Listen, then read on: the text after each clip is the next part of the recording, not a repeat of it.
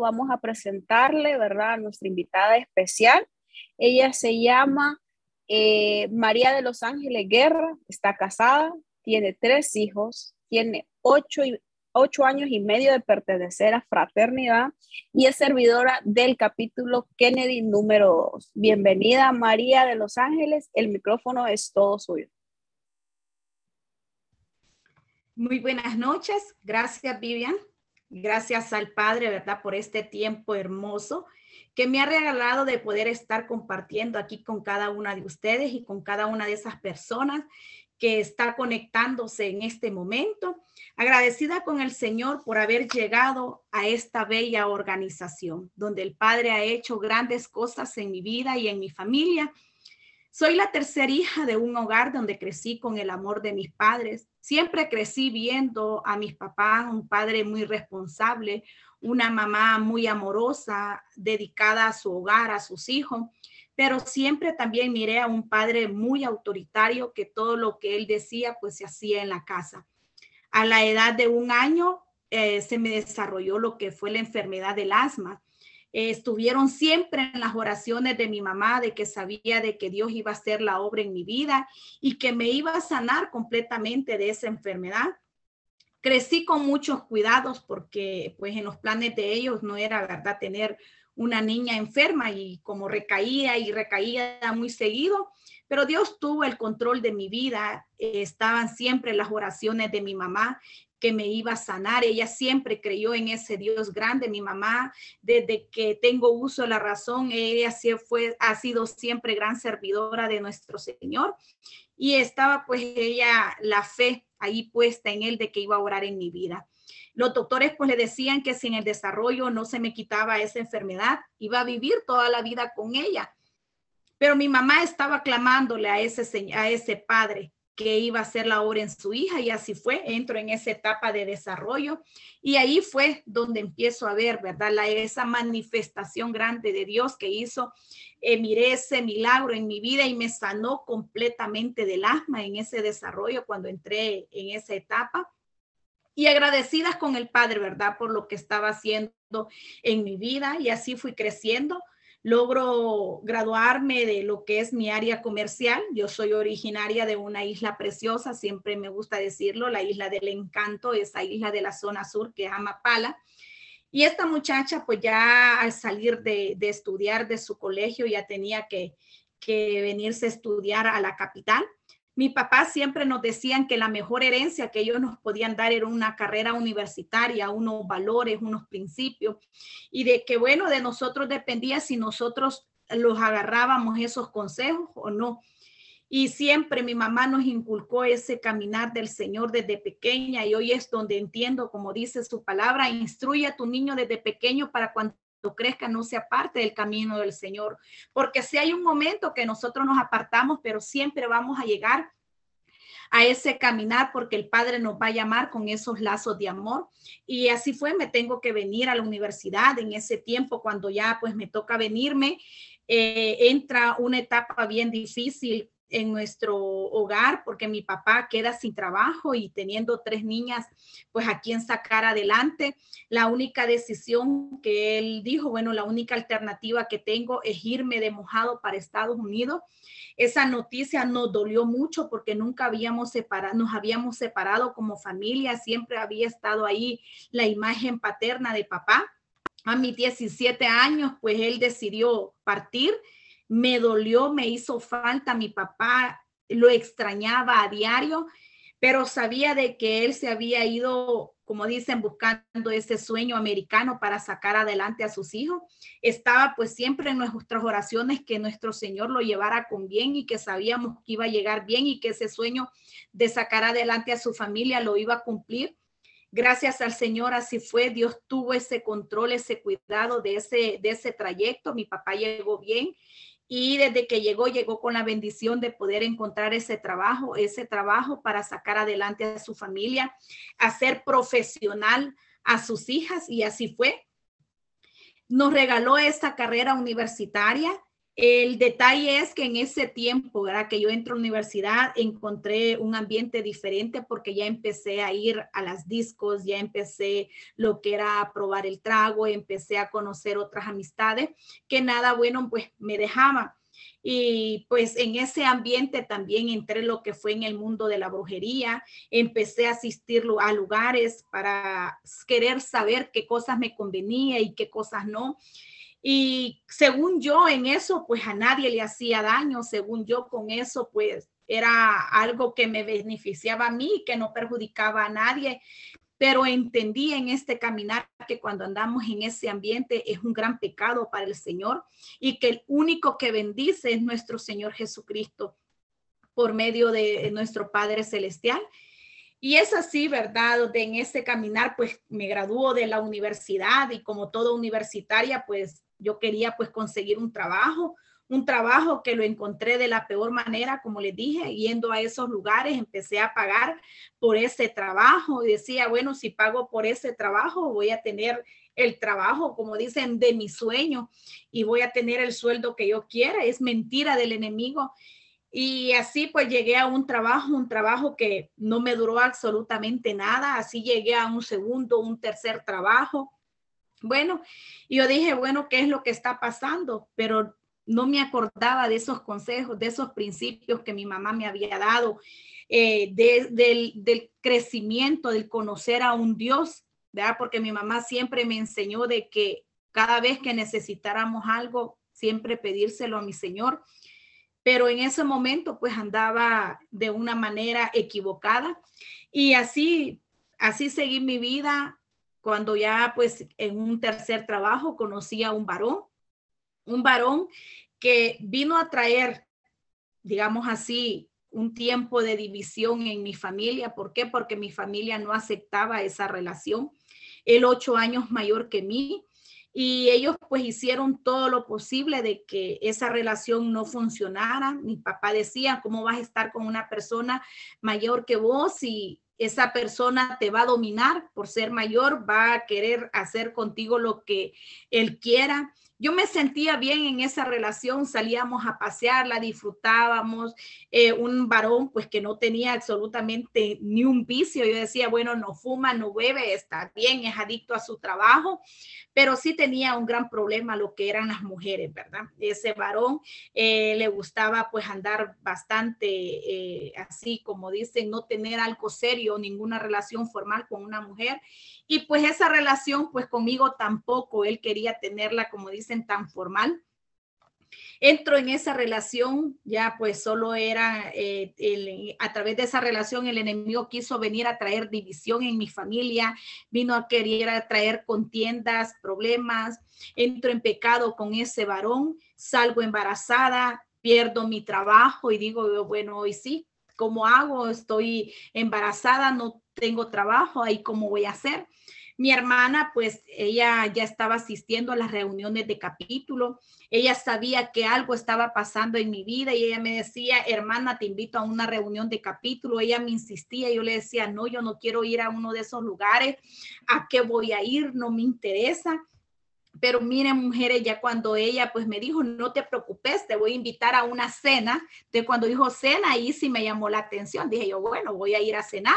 Pero yo le puse todos los pretextos para ir, no ir, no tengo dinero, no tengo carro para movilizarme. Y ella me decía, no te preocupes, que yo me encargo de eso. Y así fue. Y me acuerdo que cuando llegué a una primera reunión de capítulo, eh, me gustó, empecé a escuchar aquel testimonio y yo decía, ¿será verdad que Dios obra a favor de esta mujer? ¿Será verdad que Dios cambia eh, todo lo malo en bueno? Decía yo y empecé a recordarme todos aquellos principios, eh, todo lo que mi mamá pues me había inculcado desde pequeña empecé a pedirle perdón a mi Señor por haber andado en ese ambiente de la brujería, porque entendí que era un gran pecado, que el Señor no lo perdona. Empecé a pedirle perdón por toda puerta abierta. Me, me acuerdo que decían, escriban en esas papeletas lo que es imposible para ustedes, pero sabemos que para Dios no hay imposible. Y yo pues en ese momento lo que sentía era una carga en mi vida y que lo que tenía que hacer era pedirle perdón. Entonces en esas papeletas lo que yo le pedía era perdón al Señor por todo lo que pues yo había hecho, pues por todo, por todas esas cargas que yo sentía y que sabía pues que él iba a tomar el control de mi vida. Y así fue, seguí en esa relación, como yo salgo embarazada, ese varón no quería nada formal conmigo. Al tiempo pues me doy cuenta de que él había hecho una apuesta para andar conmigo y él había dicho desde que miró, él dijo pues apuesto de que yo voy a andar con esa muchacha. Y pues en esa relación, como dijo que seguí, yo le preguntaba, ¿nos vamos a casar? ¿O qué es lo que piensa? Y él me decía de que no, que así estábamos bien que si no funcionaba pues la relación, pues después sentía yo pues que cada quien iba a agarrar por su lado porque él no quería pues formalizar algo serio conmigo. Mis papás no sabían que yo estaba embarazada, mi hermana peor y ahí la tenía ahí en el capítulo. Y así pues empecé a escribir en esas papeletas. Empecé a escribir en esas papeletas que ese varón me honrara, que ese varón me amara, que amara a mi hijo, que si no había amor en él para nosotros, pues que Dios pusiera ese amor en él.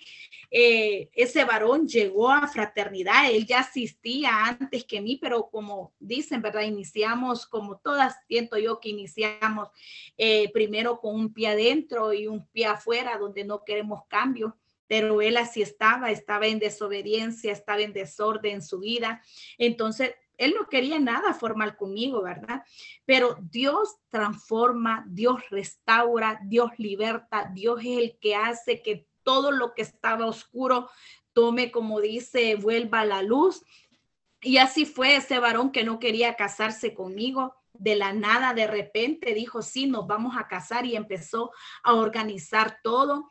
Como les decía, mi mamá no sabía que yo estaba embarazada y en eso pues eh, a una madre no se le engaña, una madre es tan sabia que de repente dije yo, bueno, mi mamá está en su lugar, yo estoy aquí en la capital, pues ella no se va a dar cuenta de lo que está pasando en mí pero la mamá sabe, la mamá es sabia y sabe lo que está pasando con sus hijas. Me tocó viajar a mi lugar, traté de no estar cerca de mi mamá para que no se diera cuenta pero bastó con una mirada para darse cuenta lo que estaba sucediendo con su hija.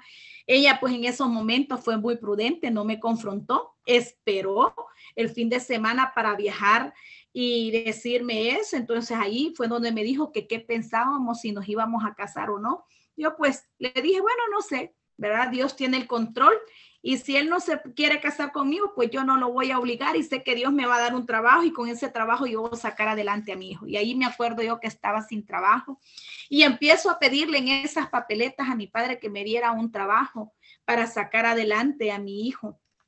Y así como se lo pedí, el padre me lo dio. Llegué a esa institución, una institución privada que me abrió esas puertas y pues yo ahí pues como toda mujer, ¿verdad? Feliz porque ya estaba cumpliendo su sueño de tener un trabajo y ese trabajo, pues, sacar adelante a su hijo. Y como le digo, el varón que no quería casarse, pues de la nada eh, decidió casarse y pues nosotros pues ya alegres organizando aquella boda civil, aquella boda donde él y yo estábamos felices y yo estaba feliz porque traíamos a nuestro bebé y nuestro bebé ya iba a nacer en matrimonio pero mi papá, por otro lado, me decía, hija, no te cases, un hijo no es motivo para casarse.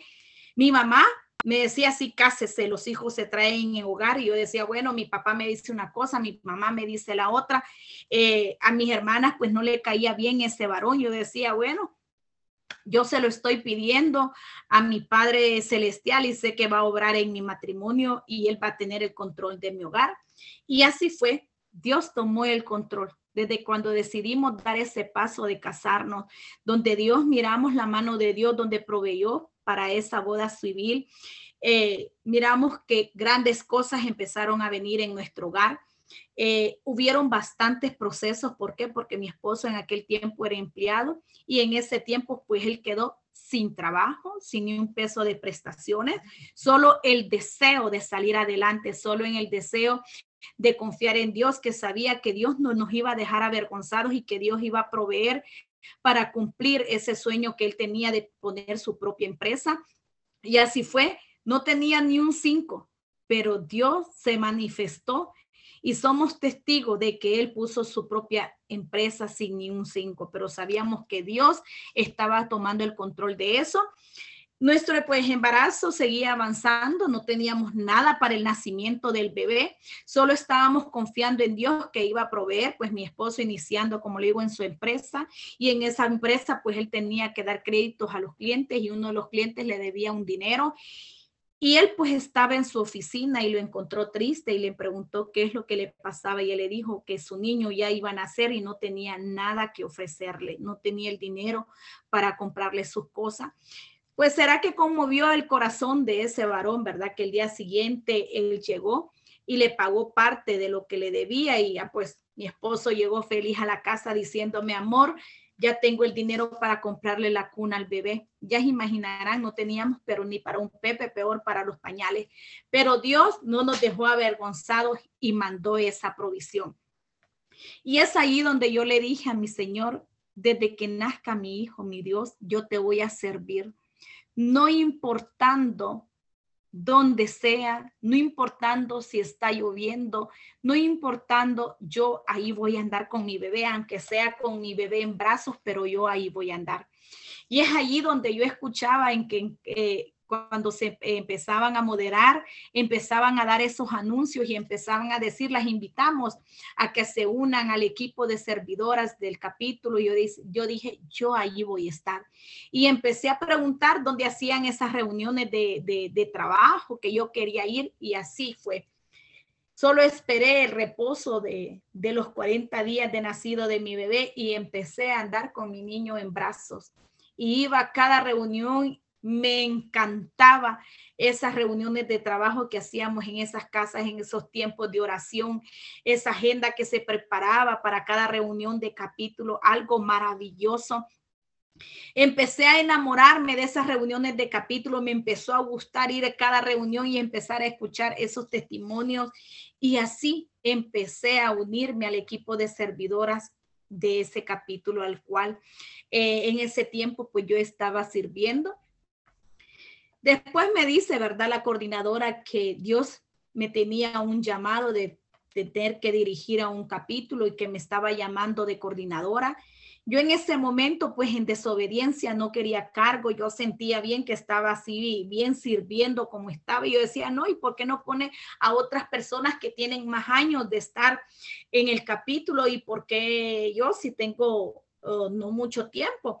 Y entonces me dice, no, es que sea usted que el padre la está llamando. Y me acuerdo que llegó un testimonio y me dijo que estaba en desobediencia porque no estaba acatando la orden que el padre me estaba dando y ahí pues le pedí perdón al Señor y me acordé de todo lo que el padre estaba haciendo en mi vida, que él es el que estaba tomando el control de mi matrimonio, el control de mis hijos. Y es así donde acepto esa coordinación fue un gran reto, pero Dios hizo algo maravilloso a través de ese cargo. ¿Por qué? Porque trajo más unidad en mi matrimonio. Mi esposo se convirtió en esa persona que me ayudaba en todo. En ese capítulo es el que me llevaba, me traía, pasábamos pues bastante tiempo juntos. En esas reuniones teníamos aquello bonito de compartir las experiencias, él en su capítulo, porque él también se involucró aún más en ese servicio, en esos capítulos de varones. Entonces ya teníamos eso, algo en común de qué platicar, de que cómo le había ido él a su capítulo, cómo me había ido a mí. Él me llevaba las capacitaciones a retiro, aquello precioso. Y en ese, pues en ese servicio yo le digo, bueno, a mi padre ya en eso están transcurriendo tres años. Y le digo, bueno, mi señor, ya tengo mi varoncito, ahora quiero salir embarazada nuevamente, pero yo quiero que usted me regale una niña porque mi sueño era tener una parejita. Y digo, bueno, ya tenemos el varón, ahora pues tener esa, esa bebé.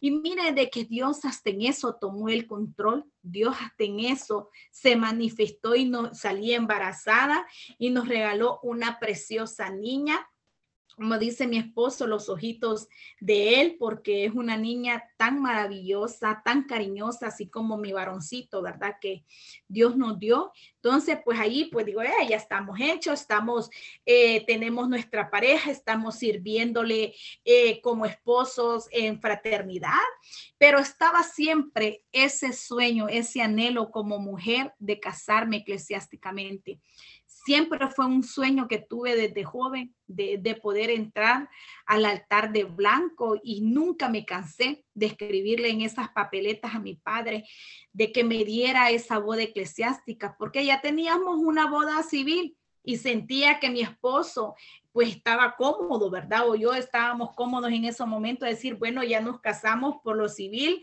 y pues no es tan necesario la eclesiástica, pero no, yo sentía eso en mi corazón de casarme por la iglesia.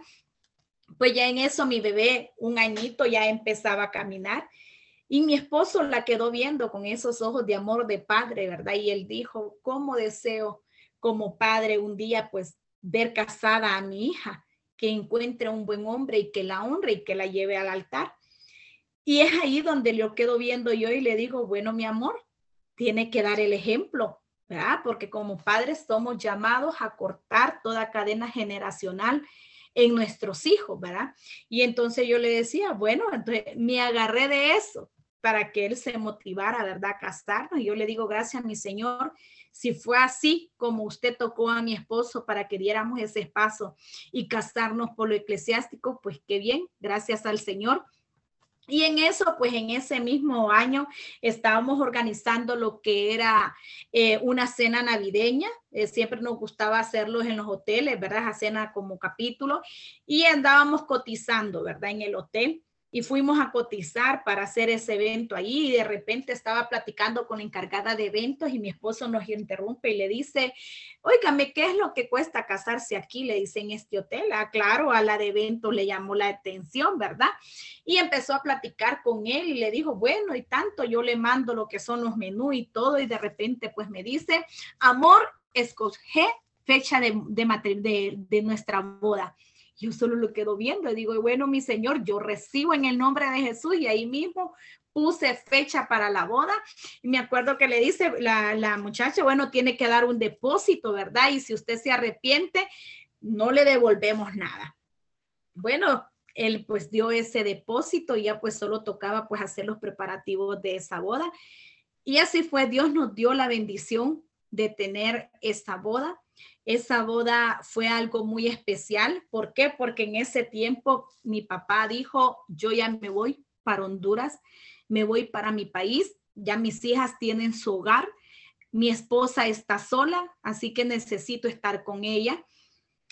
Y siempre estuvo también en mí ese gran deseo de que mi papá me entregara en el altar poder entregar, entrar con él agarrado de la mano. Yo decía, yo no quiero entrar con mi mamá, yo no quiero entrar con ningún familiar, yo quiero que sea mi papá. Y hasta en eso se encargó Dios. ¿Por qué? Porque semanas antes de la boda mi papá decidió venirse y así fue. Mire, hoy mi papá se lleva muy bien con mi esposo ese hombre que no lo querían, eh, la familia que no lo aceptaba. Hoy mi mamá se lleva muy bien, mis hermanas se llevan muy bien con mi esposo. Mire, Dios restauró esa relación que estaba dañada y es donde entendí que el enemigo era que, que quería venir a destruir mi familia. El enemigo había querido venir a poner esa desunión, pero Dios se encargó de restaurarla. Dios se encargó y se manifestó en nuestra familia. Mi, mi, esposo, pues de parte de él, se lleva muy bien con mis papás. Antes no podíamos llegar a visitarlos porque mi mamá me decía, bienvenido mi esposo, bienvenida mi hija y mis nietos, pero él no era bienvenido. Y hoy pregunta, ¿cuándo van a venir?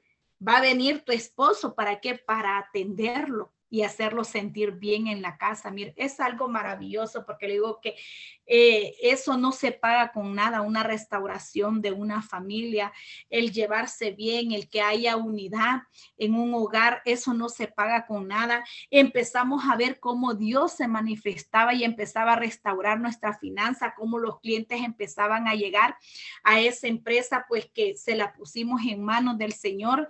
Y hoy le digo que Dios nos ha sorprendido de una manera especial bueno, y entramos pues en este tiempo de pandemia, ¿verdad? Creo que esto ha sido como fue de mucha preocupación para, para todo el mundo, ¿verdad? Para nosotros los hondureños, eh, el saber qué es lo que iba a pasar con los trabajos, con las empresas, si iban a estar cerradas, cómo se iba a hacer, ¿verdad?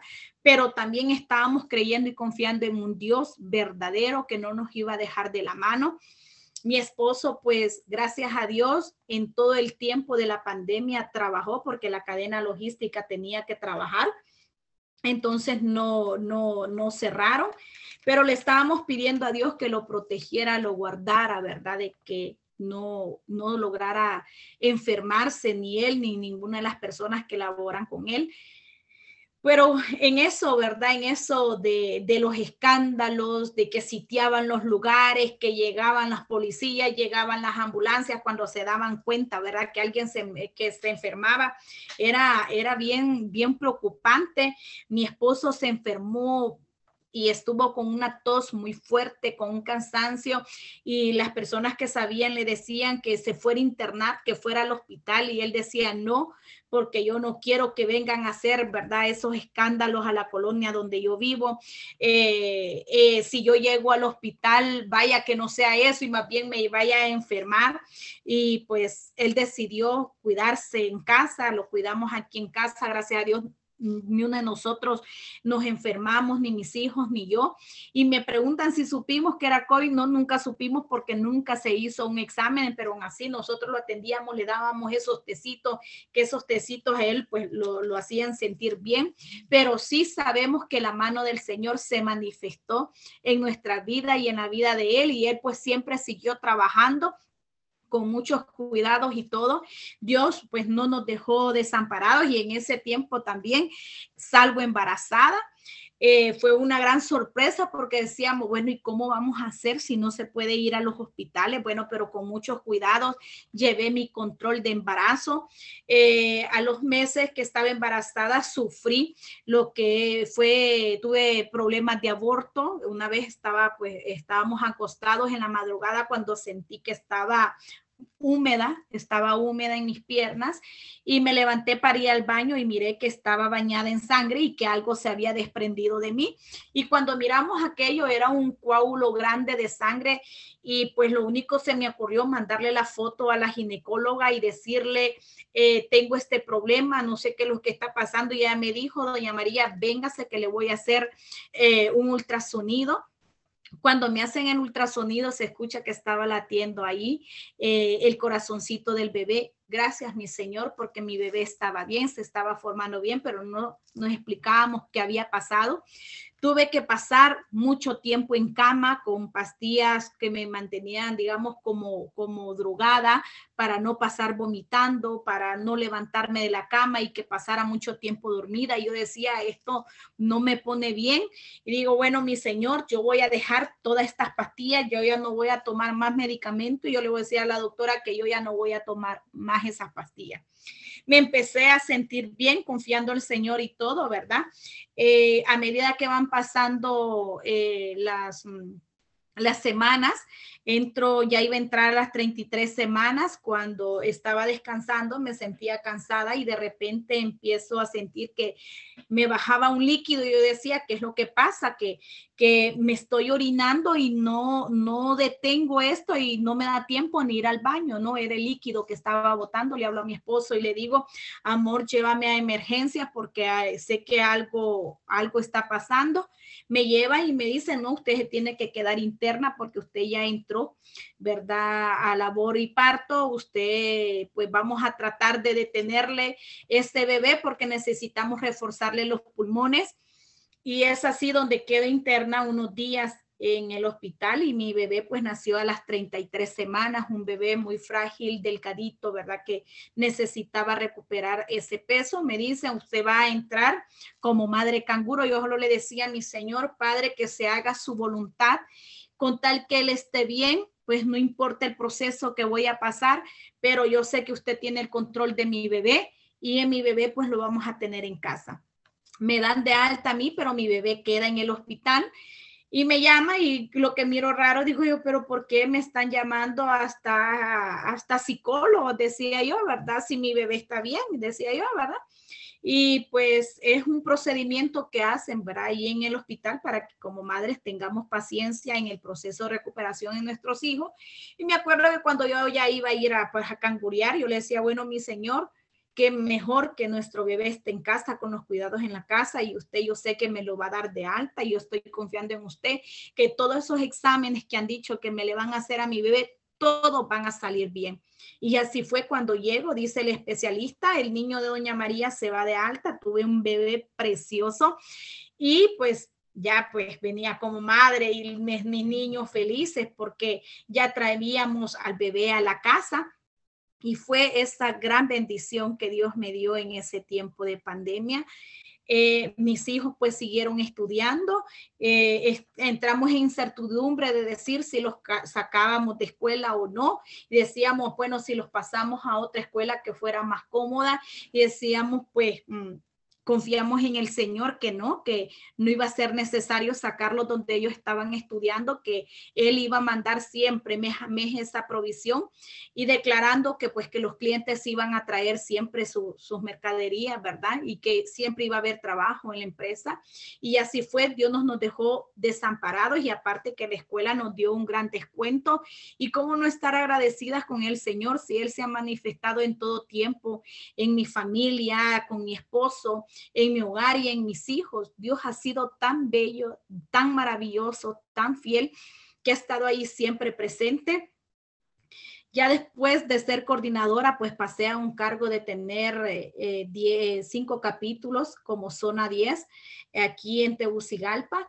Hoy estamos, ¿verdad? Eh, con esa, pues como directora de zona 10 eh, con cinco capítulos, algo maravilloso que Dios ha tomado el control de este tiempo especial y como zona estamos preparando un retiro el 13 de noviembre que yo las invito, yo les invito a todas las personas que están conectadas, que están escuchando esta transmisión, que el 13 de noviembre ustedes se puedan conectar y puedan recibir de ese retiro que tenemos como zona centro, Damas Fines zona centro de Tegucigalpa, ¿verdad? Que se va a transmitir también por Facebook Live, que es así, el capítulo Facebook de Dama Fines Zona Centro, así que están invitadas. El retiro se llama Las llaves del reino de los cielos. Dios se ha manifestado grandemente y en este tiempo Él eh, ha tomado el control, ¿verdad? Y nos ha dado esa autoridad para atar y desatar, ¿verdad? Entonces en esta noche el Padre le dice, a ti, hija mía, te daré las llaves del reino de los cielos. Todo lo que ates en la tierra será atado en los cielos y todo lo que desates en la tierra será desatado en los cielos. Es porque el Padre le está equipando para darle esa autoridad para cerrarle todas esas puertas al enemigo y para abrir esas puertas que han estado cerradas, esas puertas de bendición que tal vez usted ha dicho, le he pedido tanto a mi Señor, he estado escribiendo en esas papeletas y no he tenido respuesta.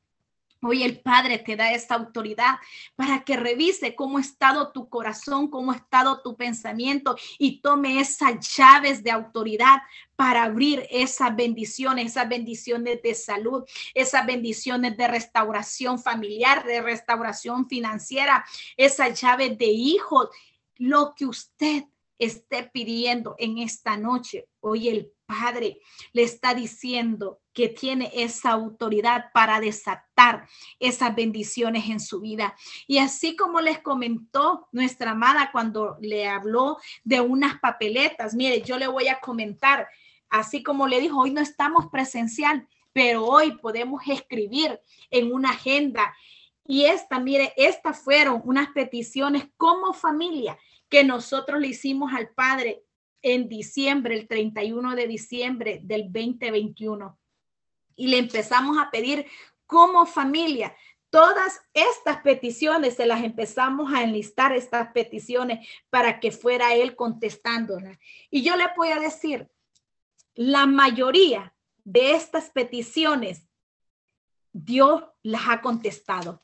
La mayoría de estas peticiones, todas, todas, solo quedan poquitas que al finalizar este año, Dios tiene el control de ellas. Así que yo le voy a decir, mi amada, no sé qué proceso estén pasando, qué situación o qué es lo que le estén pidiendo al Padre que sea Él obrando en sus vidas. Yo le voy a decir, así como un día yo llegué a esta bella organización y repetimos una oración, yo así le voy a pedir que en esta noche usted la repita, ya sea en voz audible o ya sea en silencio, ahí donde usted se encuentre, si va manejando, si está en su casa, si está en su habitación. Yo le voy a pedir que sea usted repitiendo en esta noche, Padre Celestial, reconozco que soy pecador, pero me arrepiento y te pido perdón. Jesús, yo te recibo este día como mi Señor y Salvador. Te pido que guíes mi vida y te agradezco por salvarme. Amén. Gracias por este tiempo especial, ¿verdad? Que el Padre nos ha dado de poder compartir lo que Él, ¿verdad? Ha hecho en nuestra vida. Y yo sé que así como Él se ha glorificado en mi vida, yo sé que así Él tiene respuestas grandes en su vida.